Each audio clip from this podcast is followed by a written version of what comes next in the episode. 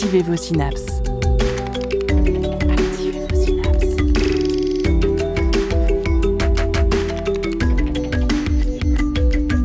Poussez la porte du labo des savoirs et entrez dans un monde de science et d'expérience. C'est le labo des savoirs. Le Tour du monde en 80 jours, le Festival international du cerf-volant, Mary Poppins et même le Tour de France à vélo, toutes ces histoires et ces moments ne seraient probablement pas là ou alors bien moins fun sans lui. En plus de ses capacités de mise en mouvement, de production d'énergie et de dissémination, il façonne les villes et les paysages. Il s'agit bien sûr du vent. Bienvenue dans cette nouvelle émission du Labo des Savoirs où nous partons à sa découverte et de notre façon de jouer et composer avec lui dans notre vie quotidienne.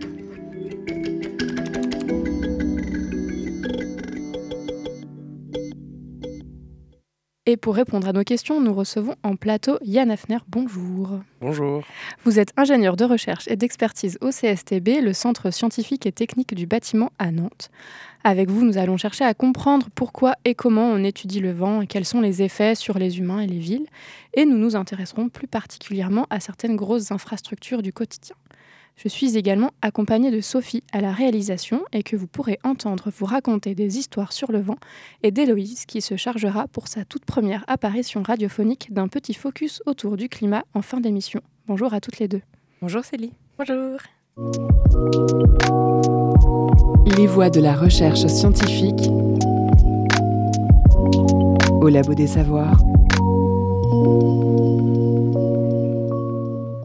Comme beaucoup de phénomènes naturels et universels, le vent a ses mythes et ses légendes. Sophie, tu as cherché à en faire rapidement le tour pour introduire cette émission. Oui, Célie, car avant la science, on expliquait l'occurrence des choses qui nous entourent par le récit, les histoires et les légendes. Des mythes qui ont gardé des traces dans nos expressions populaires. Par exemple, l'expression semer aux quatre vents, qui veut dire faire disparaître quelque chose, s'en débarrasser, le jeter sans discernement. Mais pourquoi quatre vents? Eh bien, revenons à la mythologie grecque. Bah oui, toujours eux, que voulez-vous, ils savaient très bien raconter les histoires. Le dieu des vents, il existe et il s'appelle Éole, comme dans Éolienne.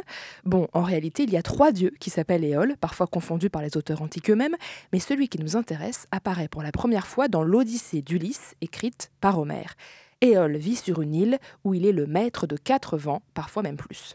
Borée, le vent du nord, le souffle froid de l'hiver, Euros, le vent de l'est, les tempêtes de l'automne, Zéphyr, le vent de l'ouest, les brises légères du printemps, et Notos, le vent du sud, pluvieux annonciateur de l'été. Mais la mythologie grecque n'est pas la seule à avoir personnalisé le vent sous des traits d'une divinité. Au Japon, Raijin et Fujin sont deux frères jumeaux, maîtres respectivement de la foudre et de la tempête. Leur mère serait la déesse de la création et de la mort, rien que ça. Alors Fujin, j'espère que je prononce bien, le dieu du vent, est représenté avec la peau verte, un air bestial, une peau de léopard et un long sac qui contient toutes les bourrasques qu'il distribue dans le ciel. Il est craint pour ces typhons qui menacent les îles japonaises. Voilà pour le petit point mythologie. Il existe bien d'autres histoires autour du ou des vents, mais c'est principalement des légendes orales qui se racontent. J'imagine hein, l'histoire de tempête quand on est euh, au coin du feu entre nous et qu'on veut se raconter des légendes. Donc il y a peu de traces écrites. En revanche, les noms que l'on donne au vent, et il y en a plein, nous sont parvenus, mais ça, c'est pour un peu plus tard dans l'émission. Merci Sophie pour cet éclairage mythologique, mais soyons un petit peu plus terre à terre parce que le vent n'est pas un mythe ni une légende, mais bien un phénomène climatique réel. La planète Terre n'est bien sûr pas la seule à pouvoir se targuer d'avoir des vents à sa surface. C'est le cas de Jupiter par exemple, où des vents peuvent atteindre jusqu'à 1400 km/h. Pour nous, le vent se classe globalement en trois catégories. Un peu de vent, ça souffle quand même pas mal, et c'est la tempête dehors.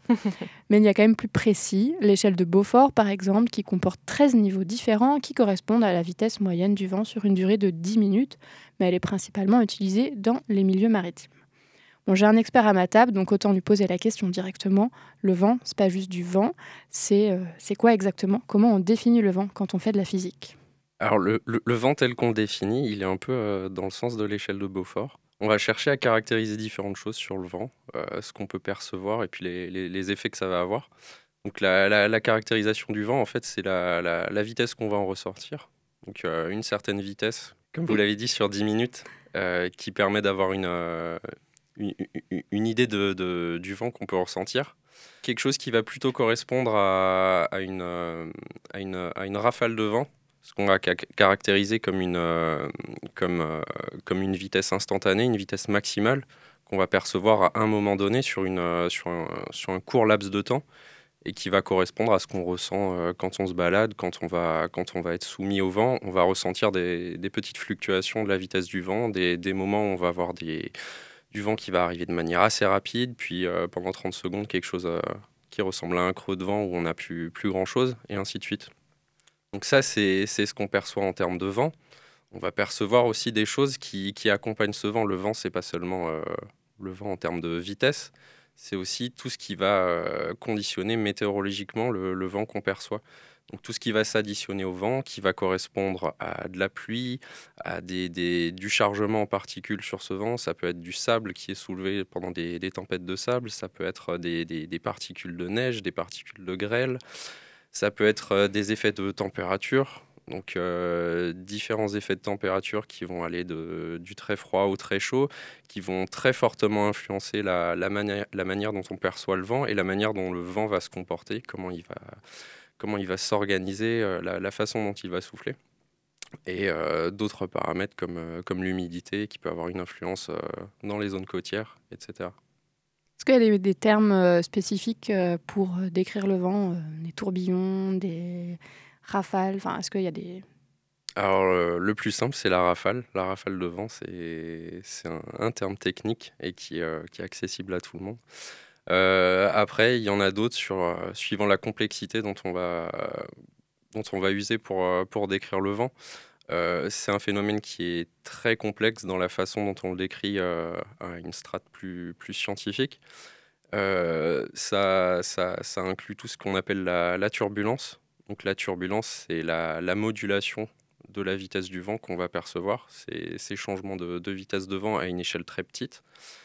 Euh, et euh, cette description, elle est très complexe. Et euh, nous, ce qui nous intéresse, c'est surtout de pouvoir la, modéliser, pouvoir la percevoir correctement et avoir une idée des, effets qu'elle va avoir sur, sur ce qui nous entoure. Donc, ce qui est la partie la plus importante. Ok. Et donc, du coup, bah, à part quand elle est chargée en particules ou en sable, par exemple, euh, enfin, le vent, euh, comment on fait pour l'étudier? Est-ce que euh, c'est facile de le voir? Comment on le mesure? C'est compliqué de le voir. je pense que c'est une des choses les, les, les plus complexes à, à regarder, on est capable de le ressentir. C'est très facile de le ressentir parce qu'on est tous sensibles à, ce qui se passe quand on est, quand on est exposé au vent. On est capable de percevoir euh, les effets du vent sur euh, notre environnement de voir un arbre bouger, des feuilles s'envoler. Et euh, typiquement, c'est un peu l'analogie qu'on peut faire avec les, les méthodes qu'on a pour caractériser le vent.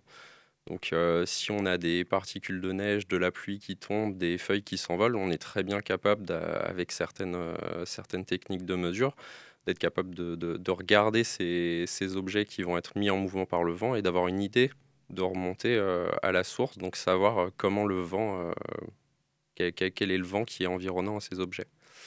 le mesurer le vent, c'est quelque chose qui est assez, assez assez simple à faire quand on veut caractériser des choses, euh, des choses assez simples, telles que la, vitesse moyenne, la direction du vent.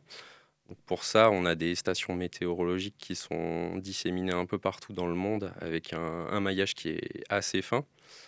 Euh, et à partir de ça, on peut, on peut caractériser le vent au moins sur des, sur des, sur des, grandeurs qui sont assez, euh, assez simples comme ça.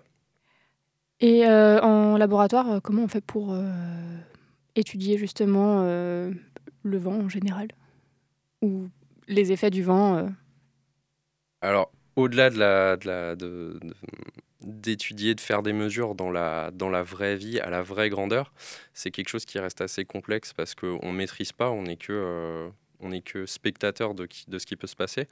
Ce qu'on peut essayer de faire, c'est modéliser ce qu'on, ce voit du vent, avoir la main sur le, le vent qu'on produit pour, pour pouvoir le, pour pouvoir en, sortir ce qui nous intéresse sur les, paramètres qui, le font, qui le font évoluer. Et dans ce cas, on peut utiliser différentes méthodes. Alors, soit on va chercher à reproduire ces choses expérimentalement. Donc, euh, pour ça, on a des, on a des souffleries à plus ou moins grande taille euh, pour les problématiques qui sont liées à l'atmosphère et à, des, objets assez grands euh, qui sont soumis au vent. On a des souffleries qui peuvent être très très grandes parfois et euh, dans lesquels on cherche à reproduire ces, rafales de vent, toute cette, euh, turbulence, toutes les spécificités, du vent, et euh, qui nous permettent d'étudier ce qui va se passer sur un objet qui est soumis à ce vent. D'un autre côté, on peut aussi aborder les choses par le calcul.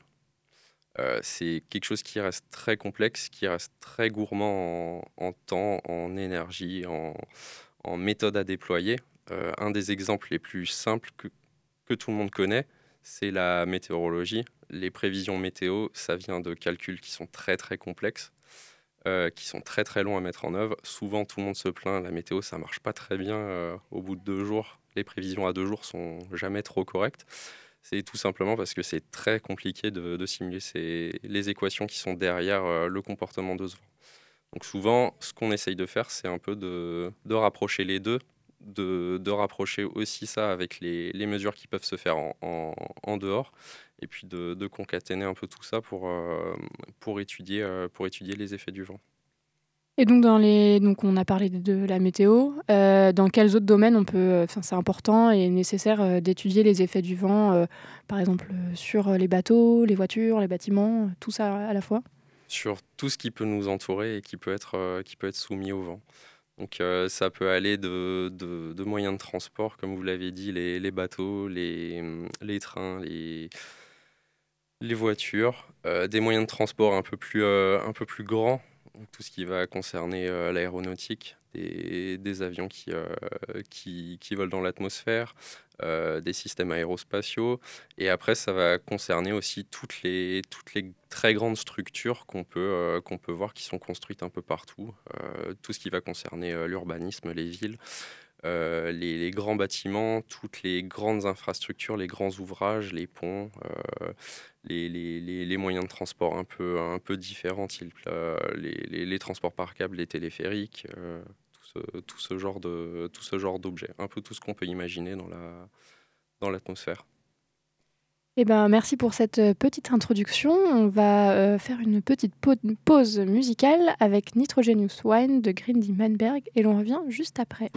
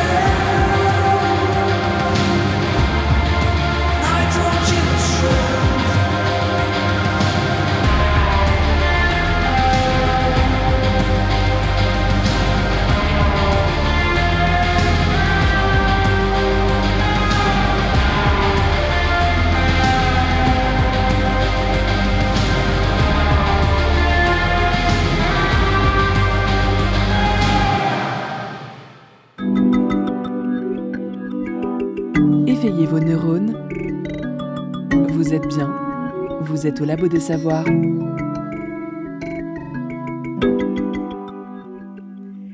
Vous écoutiez Nitrogenius Wine de Grindy Manberg et vous êtes toujours au Labo des Savoirs. Nous y recevons aujourd'hui Yann Hafner, ingénieur de recherche et d'expertise au CSTB, le Centre scientifique et technique du bâtiment à Nantes. On a parlé dans une première partie d'émission du vent, de la manière de l'étudier, mais nous allons maintenant nous intéresser au rapport entre le vent et les êtres humains puisque les êtres humains se sont rapidement intéressés au vent, mais plutôt pour son côté utilitaire, d'abord avec les bateaux pour le transport, puis avec les moulins à vent. Actuellement, on utilise la force du vent pour produire des énergies renouvelables grâce aux éoliennes par exemple. Mais vous ne travaillez pas du tout sur l'utilisation du vent pour les besoins humains, mais plutôt sur les conséquences du vent sur les constructions humaines, qui sont pour certaines toujours plus grandes, plus hautes, plus longues, plus élaborées. Alors à quels critères il faut faire attention quand on euh, construit ou euh, qu'on fabrique euh, des infrastructures?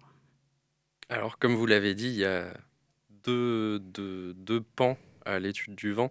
D'un côté, on cherche à, optimiser, à récupérer l'énergie qui vient du vent pour se l'approprier et pouvoir l'utiliser. De l'autre côté, on cherche à savoir comment cette énergie qui est produite par le vent, elle va interagir avec les, notre environnement, nos, nos, constructions, etc.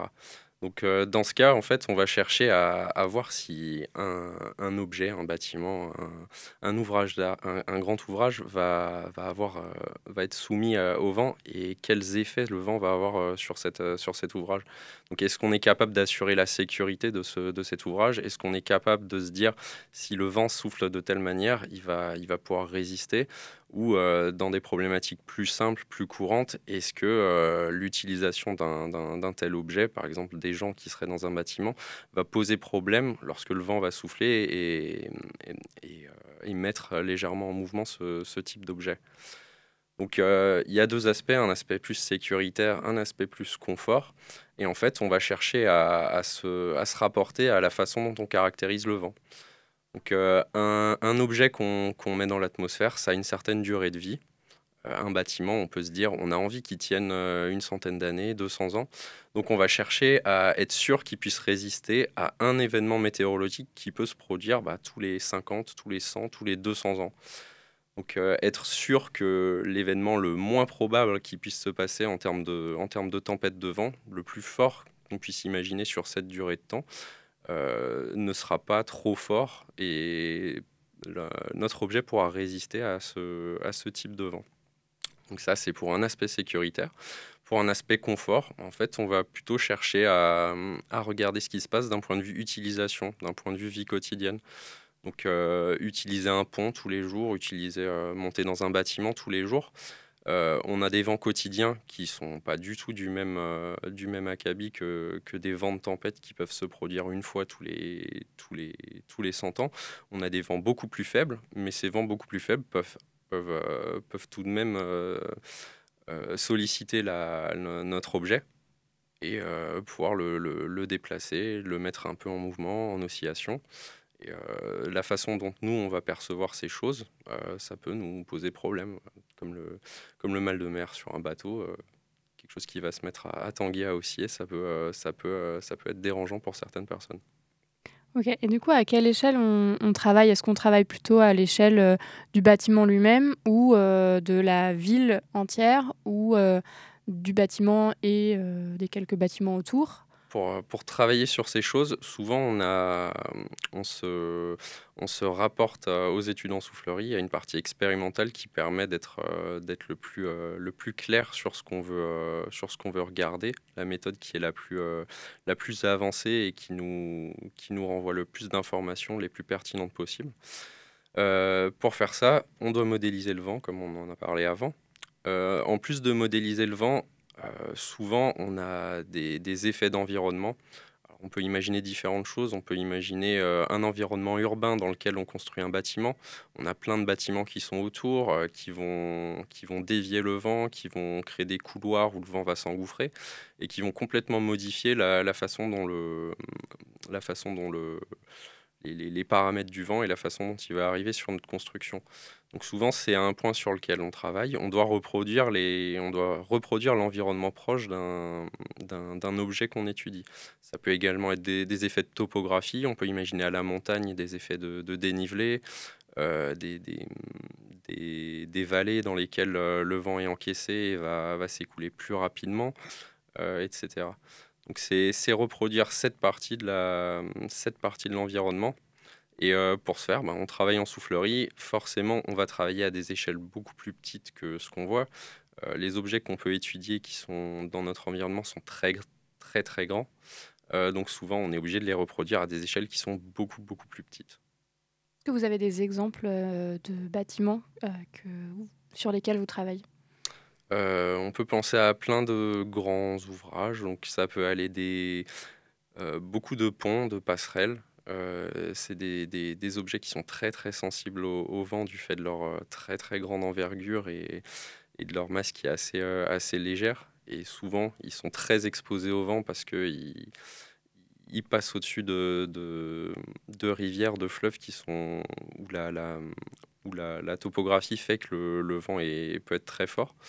ça peut être des, des, bâtiments, des grands bâtiments. Alors, soit des grands bâtiments type type gratte-ciel. Euh, on peut penser à, toute la défense euh, à Paris, tout le quartier de la défense. Euh, pour l'anecdote, mon chef qui vient de prendre sa retraite, quand on lui posait la question, quand on lui montrait une photographie de, la défense, il était capable de dire Ah oui, j'ai travaillé sur ce bâtiment, j'ai travaillé sur ce bâtiment, celui-là aussi, celui-là aussi. Il est capable d'énumérer tous les bâtiments et puis de dire bah, J'ai quasiment construit tout le quartier de la défense à Paris. Ça peut être des bâtiments plus particuliers. Alors, euh, le, dernier en date qui est vraiment très particulier, c'est la, cathédrale Notre-Dame à Paris, dont la flèche, dont la, flèche, la partie supérieure a brûlé. Et on nous a demandé une, euh, une étude d'expertise pour euh, justement redimensionner cette flèche et pouvoir la, reconstruire à l'identique de ce qu'elle était avant. Et donc sur la, taille des maquettes que vous utilisez, c'est toujours la, enfin voilà, est-ce que c'est toujours le même, la même échelle de diminution? Je ne sais pas comment formuler ma question. Euh, ou est-ce que euh, c'est vraiment en fonction de la taille que vous avez, des souffleries? Est-ce qu'il y a plusieurs types de souffleries sur lesquelles euh, vous faites vos, tests? Alors, ce qui se passe, c'est que les bâtiments, les objets qu'on étudie ont tous une très grande taille, sensiblement du même ordre de grandeur. Donc souvent, c'est le même type d'échelle de, réduite à laquelle on va, étudier les choses et qui se rapporte en fait aux dimensions des souffleries qu'on exploite. Euh, ces souffleries, elles sont très très grandes, elles peuvent pas être infiniment grandes. Euh, typiquement, euh, une soufflerie, c'est une section qui fait environ 5 mètres par 5 mètres, dans laquelle nous, on est capable d'envoyer du vent typiquement de la basse atmosphère, donc euh, jusqu'à 300-350 km/h, et euh, sur laquelle on peut modéliser toutes les fluctuations du vent dont on parlait avant, toute la turbulence qui, qui est très prépondérante dans, dans, le, dans le dimensionnement de ces, de ces objets. Donc euh, en termes d'échelle, on va aller sur des bâtiments qui sont entre le centième et le trois centième. Donc c'est des échelles très petites. Et, qui dit mise à l'échelle dit aussi problématique parce qu'il faut pouvoir reproduire, euh, il faut pouvoir reproduire à une échelle réduite tous les, tous les paramètres et tous les phénomènes qui interviennent dans le vent et dans la, dans la structure de ces, de ces maquettes. Et euh, donc, euh, même en faisant attention à tout ça, est-ce qu'il y a des dégâts qui arrivent quand même, malgré les études qu'on fait? Ça peut arriver. C'est quelque chose qui arrive forcément parce qu'on étudie un phénomène qui est très complexe et surtout un phénomène qui peut évoluer dans le temps. Euh, la météo, le vent, c'est quelque chose qui euh, ne reste pas à, un état donné à une période. Euh, c'est quelque chose qui va évoluer. On, on, y est tous sensibles avec le changement climatique. le changement climatique, ça implique ça a des conséquences sur la façon dont nous, on modélise le vent aussi, parce qu'on n'est pas capable de, modéliser le vent correctement euh, avec les changements qu'il y a, aujourd'hui. Euh, un des exemples les plus concrets qu'on a, c'est que toute la façon de modéliser le vent qu'on utilise, qui datait des années 60, avec, toutes les relevés, avec tous les relevés météorologiques qui ont été faits, quand on est arrivé en 1999, qu'il y a eu l'énorme tempête hivernale en France, euh, un événement qui, qui correspondait à rien de ce qu'on de ce qu'on modélisait pour les pour les événements de tempête dans notre modélisation. On a dû reprendre tout le toute la modélisation qui, qui avait été faite. Et aujourd'hui, c'est encore le cas. Les choses évoluent vraiment très vite et on est obligé de toujours changer un peu les choses vis-à-vis de, de ce qu'on observe.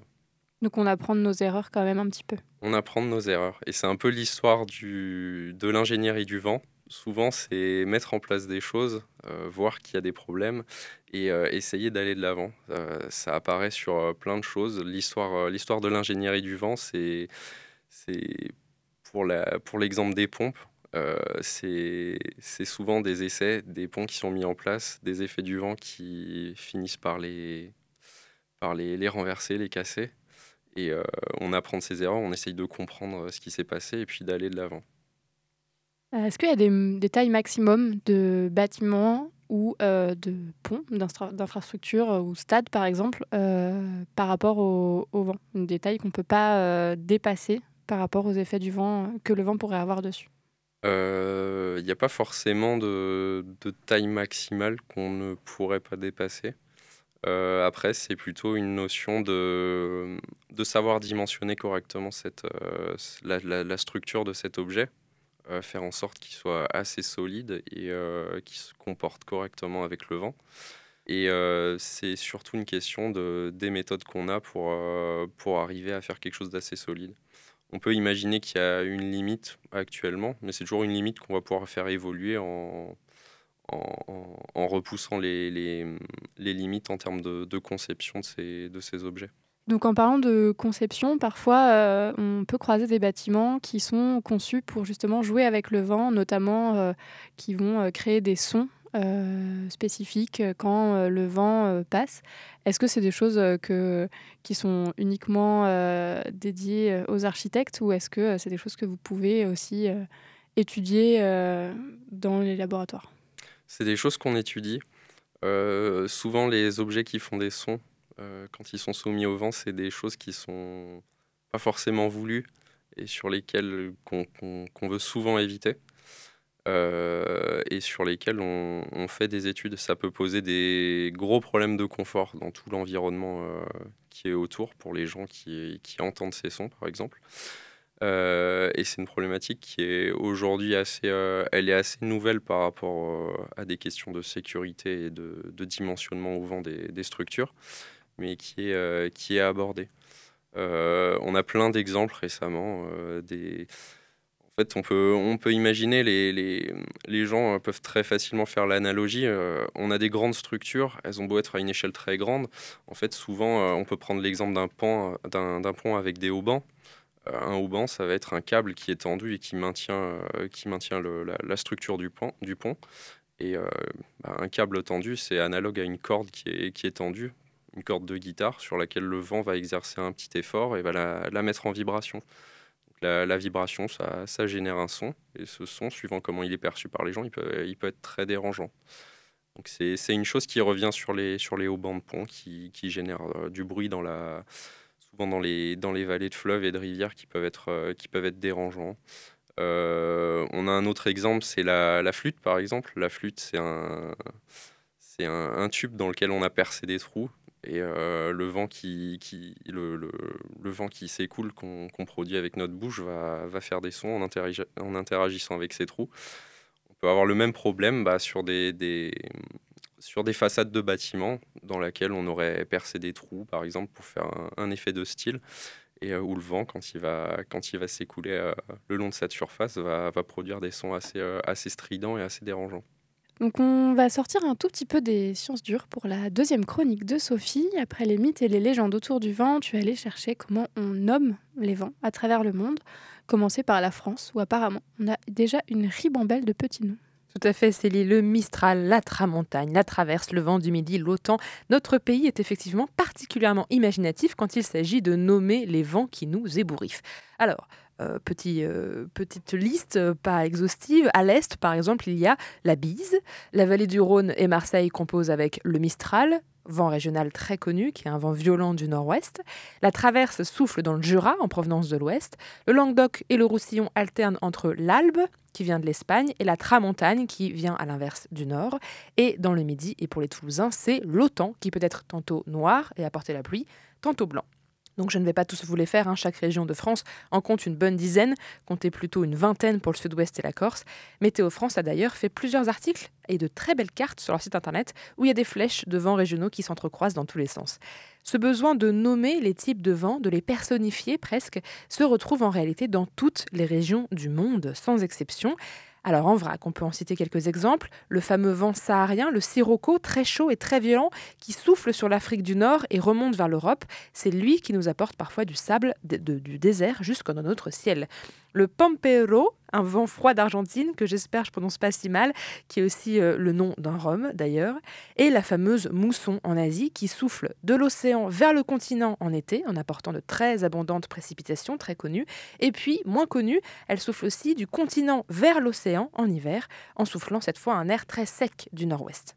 Ces circulations de masse d'air avec des forces, des chaleurs, des directions variables sont autant de données nécessaires aux météorologues pour prévoir le temps qu'il fera à toutes les échelles.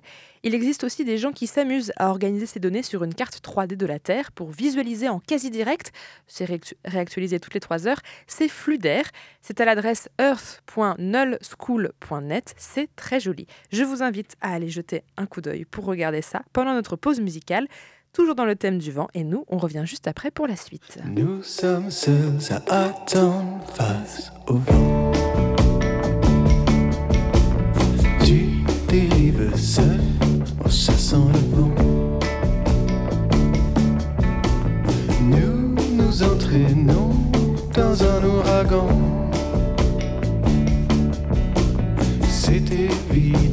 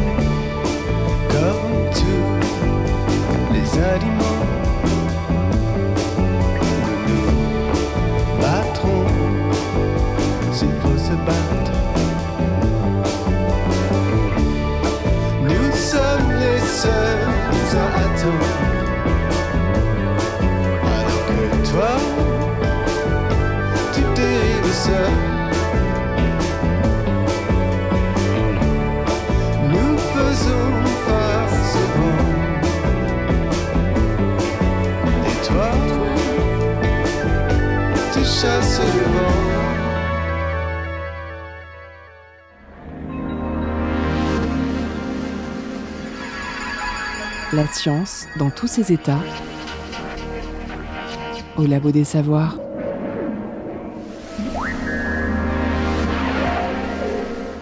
De retour en studio après le titre Boxer le vent de Vincent Dupas. Nous recevons aujourd'hui euh, Yann Hafner, ingénieur de recherche et d'expertise au CSTB, le centre scientifique et technique du bâtiment à Nantes. Alors avant de se focaliser sur des infrastructures spécifiques, Héloïse avait une petite question. Euh, oui, en effet. En fait, euh, je me posais la question tout à l'heure. Vous parliez en fait de Notre-Dame à Paris, et euh, je me posais la question. En fait, historiquement, on n'avait pas tous ces outils euh, pour mesurer justement euh, euh, l'impact de, vent et de tous ces phénomènes. Et je me demandais comment euh, comment ça se fait en fait, tout simplement que euh, bah, voilà des, infrastructures comme euh, bah, Notre-Dame ou comme même euh, encore plus loin le Colisée par exemple tenaient encore euh, au- aujourd'hui alors qu'en fait ils ont été construits euh, sans, sans- aucun test euh, préalable en fait. Alors, il y a deux, deux axes de réponse. Soit on peut voir les choses du point de vue, euh, du point de, vue de, la, la- certaines problématiques budgétaires et euh, de, de- performance des bâtiments. Euh, maintenant, on essaye de faire des bâtiments qui sont de moins en moins chers, de plus en plus spécifiques vis-à-vis des, des, des fantaisies des, des architectes, qui, ont, qui ont certaines fonctionnalités un peu spécifiques, des, des- bâtiments qui sont, qui sont beaucoup plus légers, qui utilisent des matériaux complètement différents. Et euh, les contraintes budgétaires font qu'on essaye d'optimiser un peu ce qu'on peut faire pour une, euh, pour une somme donnée par rapport au, au vent. Les, des bâtiments qui, qui ont été construits il y a très longtemps, comme la flèche de Notre-Dame, c'est des, des bâtiments qui sont complètement surdimensionnés, où il n'y avait pas ce type de contraintes et on ne se posait pas ce, type de questions. Après, il y a un autre axe aussi, c'est euh, la complexité des, bâtiments qu'on regarde. Les deux, bâtiments, les deux bâtiments que vous citez, le Colisée et la, la, cathédrale Notre-Dame, c'est des bâtiments qui sont relativement euh, simples euh, dans, leur, dans leur interaction avec le vent, des bâtiments qui n'ont pas des, des, des effets, des, des, effets très complexes et sur lesquels on peut, on peut assez facilement euh, dimensionner euh, par, rapport au, vent qu'on voit. Il y a d'autres constructions qui sont beaucoup, beaucoup plus sensibles au vent. euh, de par leur, aspect, on peut penser aux ponts qui sont des, un des éléments les plus complexes. Euh, des, des, des choses qui, euh, qui requièrent beaucoup, beaucoup plus euh, d'avancées en termes, euh, en termes d'innovation, en termes de, en de connaissances pour correctement les dimensionner face au vent. Et souvent, c'est ce qu'on voit dans, dans l'histoire de l'ingénierie du vent, là où il y a eu de, gros accidents vis-à-vis de, ces, objets, c'est surtout sur les objets très complexes de type, de type pont. Alors du coup, je me permets hein, de réagir, mais du coup ça me fait penser à ça. Mais le, le pont du Gard, du coup, par exemple? Enfin, le pont du Gard, c'est un- c'est une infrastructure qui, est quand même, euh, qui date pas d'hier. Pour autant, euh, ça reste dans, dans un, dans un environnement qui, comme vous l'avez dit, euh, assez, euh, assez complexe du, du fait qu'il est très exposé au vent. Et alors, est-ce que c'était tout simplement une prouesse technique, en fait, ou alors, en fait, ça a été étudié, on va dire, même, même à l'époque, en fait que- on, on peut se dire aussi que c'est c'est un peu une prouesse technique sans, sans, forcément, sans forcément le vouloir, mais ça, fait, euh, ça fait quand même des siècles qu'on sait faire des choses qui sont, qui sont très performantes et qui peuvent résister au vent. On n'a pas attendu aujourd'hui pour, euh, pour être capable de faire ces choses, heureusement. Alors on tourne un peu autour du sujet depuis le début de l'émission. Euh, on va enfin y aller. C'est les ponts. Pas fini les jeux dangereux, oui. En tout cas, vous ne feriez pas ça sous le Golden Gate, le célèbre pont de San Francisco. Lui, les jours de tempête, il peut se balancer de 8 mètres 50. C'est normal. Après sa construction en 1937, c'est resté longtemps le plus grand pont du monde. 1260 mètres d'un pilier à l'autre et 100 000 tonnes d'acier. Ouais! C'est à New York en 1883 qu'on a construit le premier des grands ponts suspendus, le pont de Brooklyn. Et celui-là, le Verrazzano, 1300 mètres de portée. Mais le plus grand pont suspendu du monde, c'est celui d'Akashi Kaikyo au Japon, avec une portée de 1990 mètres. Alors ces très grands ponts, ont comme ennemi principal le vent. Et pour donner un exemple de- de- des effets gigantesques du vent, le pont d'Akashika-Ikkyo, euh, par vent de cyclone, va subir des vibrations horizontales qu'on appelle des vibrations de balancement qui vont atteindre 20 mètres. Et quand est-ce qu'on construit un pont pour aller en Amérique, monsieur? Ça, je pense qu'on a encore le temps de voir venir. Ce sera un pont flottant, discontinu. Vous l'aurez reconnu car on ne résiste pas souvent à vous ressortir les archives. C'était un extrait de l'émission C'est pas sorcier sur les ponts, diffusée en septembre 2000. Alors du coup, en parlant de pont, on a entendu quelques petites choses. Quelles sont les différentes parties d'un pont? Alors aujourd'hui, la structure de, la plupart des ponts qui sont vraiment de très grande envergure, on l'a entendu, il y a, des pylônes qui font, le soutien, qui vont venir prendre leur appui euh, au, fond de la, au fond de la vallée, au fond de, de la rivière qui est franchie. Il va y avoir un, tablier, donc la partie sur laquelle on, peut se déplacer, qui est, qui est, euh, qui est soutenue par ces, par pylônes. Et une dernière partie souvent qui, euh, qui correspond au haubans. Donc les haubans qui, eux, vont servir à, à faire le lien entre les pylônes et le tablier. Et euh, justement, quand ils sont mis en tension, pouvoir, euh, pouvoir supporter euh, le tablier et renvoyer le poids sur les, sur les pylônes qui servent de, qui servent de, de, de- base. Donc un pont suspendu, c'est aussi avec des haubans, mais ça s'appelle pas un pont à haubans. C'est un, peu la- c'est un peu la même idée. Ok. Alors du coup, on l'a entendu dans le petit extrait, un pont, ça a l'air de bouger euh, naturellement. Est-ce que c'est le cas de tous les ponts? C'est forcément le cas de tous les ponts. C'est des objets qui sont, qui, sont, qui sont très élancés, qui ont une masse qui est relativement faible et qui sont très sensibles aux effets du vent. Donc euh, le moindre effet du vent va, va avoir tendance à les faire bouger. Euh, un pont, c'est une certaine structure. Et une certaine structure, ça a une, euh, une certaine dynamique, donc une façon de pouvoir se, de pouvoir se mouvoir, de pouvoir se balancer. Euh, on peut imaginer, il y a, je pense que tout le monde a l'exemple en tête, a fait ça à l'école, euh, jouer avec sa règle en plastique sur le bord de la table. Quand on joue avec la règle en plastique sur le bord de la table, on a tendance à appuyer sur le, bout qui est, euh, qui est, en l'air, et puis on voit les oscillations de la, règle avec une, certaine fréquence. Un pont, c'est un peu le même type d'objet, c'est, un, un objet qui a une certaine dynamique, et puis quand on, alors pas, pas avec notre main, mais avec le vent, quand on vient la solliciter, elle va avoir tendance à vibrer à, à une, certaine, à une certaine fréquence, avec une certaine façon de se balancer. Est-ce que c'est grave? Parfois non, parfois ça peut être très grave. Euh, donc ça, ça dépend. Ça peut être grave si, euh, si la structure n'a pas été dimensionnée correctement. Les vibrations sont pas forcément très grandes, mais euh, le vent c'est quelque chose de régulier qui revient tout le temps. Et si ça sollicite en continu euh, le, pont en termes de, ce qu'on appelle la fatigue, euh, remettre en, en permanence des sollicitations, des balancements sur, ces tabliers de pont, ça va avoir tendance à les fatiguer, à fatiguer les matériaux et à finir par les user et à, éventuellement les, les- détériorer. D'un autre côté, il peut y avoir un autre problème, c'est euh, si ces balancements deviennent beaucoup trop grands. Euh, on peut imaginer de la même façon une analogie avec ce qui se passe quand on fait de la balançoire. C'est le concept de résonance. Euh, quand on fait de la balançoire correctement, on va accorder le mouvement de ses jambes avec le mouvement de la balançoire. Et le balancier va permettre d'apporter de, l'énergie et d'amplifier le mouvement, le mouvement de balancement qu'on fait sur la balançoire.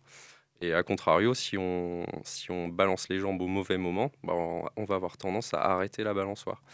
Ici, c'est un peu pareil quand le vent, euh, qui a une certaine euh, régularité, qui revient avec des, des, des bourrasques, des rafales de manière régulière, si cette fréquence avec laquelle euh, les, les bourrasques reviennent s'accorde avec la, justement la, la- la façon de se balancer du, du pont, on a un phénomène de résonance qui peut apparaître et des instabilités qui vont amplifier l'amplitude de ces, euh, de ces balancements et finir par euh, aller au-delà de ce que peut supporter la, la structure. J'ai une question un peu bête. Les balancements, les mouvements du pont, est-ce que c'est comme des vagues de haut en bas ou comme, on va dire, un serpent de, de droite à gauche Euh, Ou est-ce que c'est tout en même temps? Ça peut être un peu tout en même temps. Donc, en premier lieu, ça va être des balancements de haut en bas. Donc, c'est la chose qui est la plus sensible sur un, sur un tablier de pont. Et ça peut atteindre des valeurs qui sont assez, euh, assez conséquentes, comme, euh, comme dans l'exemple que vous avez, euh, que vous avez diffusé avant. Le balancement latéral, c'est un peu plus rare. Par contre, il y a un autre type de balancement, ça va être de la torsion. Donc la torsion par rapport à l'axe de notre pont, qui va mettre en mouvement dans, dans, dans, différents sens les différentes sections du tablier du pont. Alors, quels sont. Donc, on a vu que le vent, avec le phénomène de résonance, causait ces mouvements normaux ou anormaux, je sais pas, on dire normaux. Euh, est-ce qu'il y a d'autres causes euh, Est-ce que euh, le passage répété de personnes, ça peut aussi poser problème? Ça posera pas forcément problème sur des, très grands ponts. du type de ceux qu'on a entendus avant, qui sont des, des, superstructures comme le viaduc de Millau aussi, sur lesquels euh, on n'est pas capable de faire passer assez de, masse et d'inertie de, pour, euh, pour, correctement mettre en mouvement le, pont. Euh, hormis le vent. ça va surtout concerner des, structures beaucoup plus légères. Donc on peut penser à des petites passerelles piétonnes qui, sont utilisées. Je pense que tout le monde l'a déjà remarqué, a essayé de jouer avec une passerelle piétonne, essayer de, de sautiller un peu dessus pour voir comment ça, bougeait. Donc surtout sur un mouvement de flexion de haut en bas.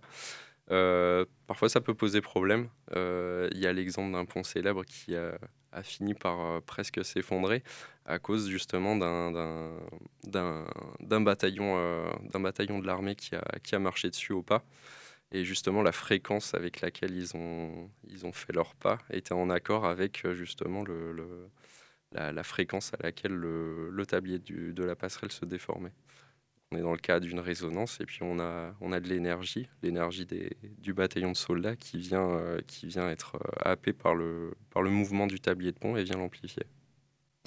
Est-ce qu'il y a d'autres euh, exemples assez impressionnants de ponts qui ont bougé de manière anormale et qui ont pu être détruits à cause du vent?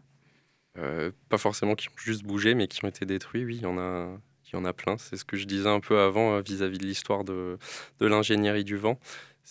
Pour les ponts, c'est un, peu, euh, un peu le coup dur parce qu'on est surtout sur de l'essai et puis euh, de, de, l'innovation une fois que ça s'écroule et essaye de faire quelque chose de mieux. on peut imaginer en fait des ponts, on sait en, des, grands ponts, on sait en faire depuis, depuis 4-5 siècles. Et le, le, design de ces ponts, la, structure de ces ponts a complètement changé depuis, depuis les, les premières occurrences à maintenant, euh, quand on regarde un, ouvrage de type euh, Viaduc de Millau. Euh, ça a justement énormément changé parce que on est conscient aujourd'hui que si on reproduisait des, des, choses qui ont été faites il y a 3 ou 4 siècles, c'est des, des, ouvrages qui ont très peu de résistance au vent et qui résisteraient absolument pas aux, aux épisodes de vent fort qu'on est capable de voir. Est-ce que vous avez des exemples On peut penser, je pense que certains des auditeurs l'ont peut-être euh, déjà entendu, euh, c'est le pont de Tacoma. Le pont de Tacoma, c'est un, pont assez célèbre euh, dans le domaine de l'ingénierie du vent parce qu'il s'est écroulé assez rapidement, qui a été fait dans les années, les années 40-50 un pont, un pont suspendu, donc avec des haubans, et qui s'est écroulé environ deux semaines après sa, après sa construction, qui n'a pas tenu longtemps. Donc sous les effets du vent, et euh, c'est un peu l'exemple courant en ingénierie du vent parce qu'il y a eu un enchaînement de, de mouvements, d'instabilité euh, liés au vent qui, ont, qui a, qui, a, balayé à peu près tout ce qu'on connaît et qui, euh, qui, a, qui a fini par, par complètement détruire le pont les ponts ne sont pas les seuls exemples d'infrastructures sensibles au risque de vent. On peut aussi parler des cabines, par exemple, euh, celles de vos vacances au ski ou euh, à Brest, si vous partez en vacances à Brest. Euh, donc les ponts sont relativement stables, même s'ils bougent un petit peu, puisque les tabliers sont accrochés sur les piliers. C'est ça le mot? Les pylônes. Les pylônes. Euh, puisque les tabliers sont accrochés sur des pylônes. Mais d'autres objets de transport de personnes ou de marchandises sont aussi sensibles au vent. Euh, les cabines de télévérique, par exemple, est-ce qu'il y en a beaucoup euh, en France ou dans le monde? Est-ce que c'est un, moyen de transport qui est assez répandu? Aujourd'hui, de, ce que la plupart des gens connaissent, c'est un, moyen de transport qui, pour l'instant, était, surtout réservé à la montagne pour franchir des dénivelés qui sont importants. Aujourd'hui, c'est aussi un moyen de transport qui se démocratise dans les villes. Euh, qui a, qui a un, gros attrait euh, d'un point, de vue, euh, point de vue efficacité. et d'un point de vue rapport efficacité-budget pour franchir des, des, des, domaines très accidentés. On, aurait dû construire un pont, on aurait dû construire un tunnel pour franchir toutes ces choses et quelque chose qui, qui, qui coûterait énormément plus cher que, que de déployer une, une ligne de, de téléphérique. Mais du coup, c'est quand même une boîte reliée par un bras euh, à un fil. Donc euh, il y a plein de choses à prendre en compte euh, par rapport au vent dans la conception, la fabrication, l'implantation. À quoi il faut faire attention Exactement, un peu comme les ponts, c'est un objet qui est un peu suspendu et qui peut se balancer un peu dans tous les sens. c'est une chose sur laquelle on a assez peu de recul encore maintenant. pour l'instant, on sait que ça marche relativement bien. Euh, parfois, on prend des précautions euh, suivant les conditions de vent, les conditions météo. On évite de prendre des risques euh, pour la mise en service de ces, de ces choses. Mais on sait que les effets du vent peuvent être très, très, très forts sur, sur ces structures qui peuvent se balancer. Donc, sous des conditions de vent qui sont assez assez particulières vis-à-vis de ces, de ces télécabines, on peut avoir un mouvement de balancement qui, encore une fois, est instable et peut, peut, se faire sur des, des, amplitudes qui sont très très très grandes. Alors soit pour des problèmes de sécurité, soit encore une fois pour des problèmes de, confort avec des petites oscillations qui peuvent, euh, euh, qui peuvent être dérangeantes pour certaines personnes. Donc euh, dans, des, milieux montagneux, c'est relativement simple d'étudier l'effet du vent parce qu'on a des vents qui sont assez simples on a des environnements qui sont très dégagés, dans lesquels euh, les effets du vent sont, assez, euh, assez homogènes. Dans des environnements urbains, ça devient beaucoup plus complexe parce qu'on a un petit objet, une télécabine, qui euh, se mouvoie dans un environnement urbain qui est très très très complexe. On a des bâtiments autour qui sont très grands, on a des, des, changements de vent, des rafales qui peuvent, qui peuvent arriver au passage d'un bâtiment par exemple. Et c'est des choses qui peuvent solliciter euh, justement le balancement d'une telle cabine de manière assez, euh, importante. Eh ben, merci beaucoup. Et on ne peut euh, pas finir cette émission sans aborder bien sûr le thème du dérèglement, du changement climatique. Et pour sa première chronique à la radio, on accueille Héloïse. Alors ce jeudi 16 mars 2023, le cyclone Freddy faisait plus de 300 morts au Malawi. Six jours avant, au moins six personnes avaient perdu la vie dans le nord-ouest du Pérou en raison des inondations liées au cyclone Yaku. Ces épisodes cycloniques peuvent-ils avoir un lien avec le réchauffement et le dérèglement climatique, Héloïse? Alors dans les faits, Célie, euh, la fréquence des cyclones ne tend pas nécessairement à augmenter euh, avec le réchauffement climatique. En fait, ce qui varie davantage, c'est l'intensité de ces cyclones. Valérie Masson-Delmotte, euh, membre du GIEC, euh, expliquait en 2017 que euh, les cyclones d'une intensité plus grande étaient l'une des conséquences attendues du changement climatique. En effet, les ouragans et les typhons sont ce qu'on appelle des moteurs thermiques, ce qui signifie qu'ils prennent l'énergie thermique des océans et la convertissent en énergie cinétique, formant alors les vents. Donc le réchauffement des océans augmente leur qualité et leur quantité d'énergie thermique. Par conséquent, non seulement les cyclones seront plus intenses, mais ils le seront aussi plus rapidement. Ainsi, il n'y a pas forcément une accélération en fait euh, du, phénomène, mais il y a une intensité, une virulence plus importante qui euh, menace d'autant plus euh, les côtes et donc qui menace aussi les populations. Alors, est-ce qu'il y a des moyens de prévenir les risques et de se protéger face à ces phénomènes venteux plus intenses? Alors en fait, il y, a, deux choses à considérer. D'abord, il y a le risque euh, pour lequel euh, on ne peut pas vraiment faire euh, grand-chose. Et il y a l'exposition à celui-ci sur lequel on peut davantage agir. D'abord, bonne nouvelle, les vents cycloniques s'atténuent assez rapidement à l'intérieur des terres. mauvaise nouvelle, les pluies peuvent-elles rester très intenses et ce sur des centaines de kilomètres? Ainsi, les zones côtières sont davantage exposées aux risques, et d'autant plus avec euh, le tourisme ou euh, les industries navales, par exemple. Euh, deuxièmement, ce qu'on appelle les mangroves, qui contribuent naturellement à freiner les vagues et à réduire l'impact des cyclones, sont détruites par les activités humaines, d'aménagement du territoire par exemple.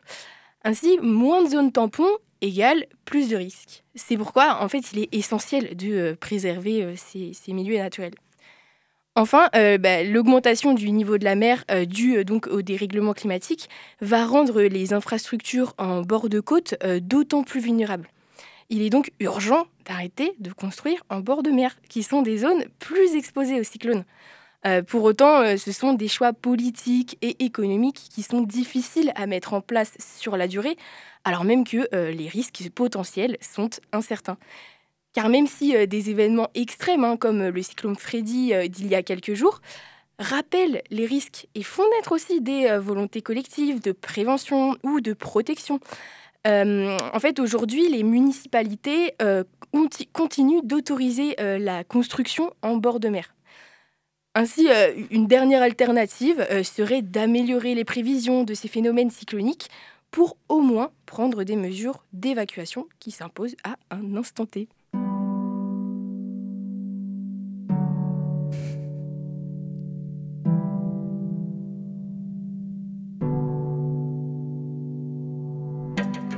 Merci à vous Yann Hafner d'avoir répondu à nos questions. Après cette émission, on ne verra sûrement plus les traversées de pont de la même manière.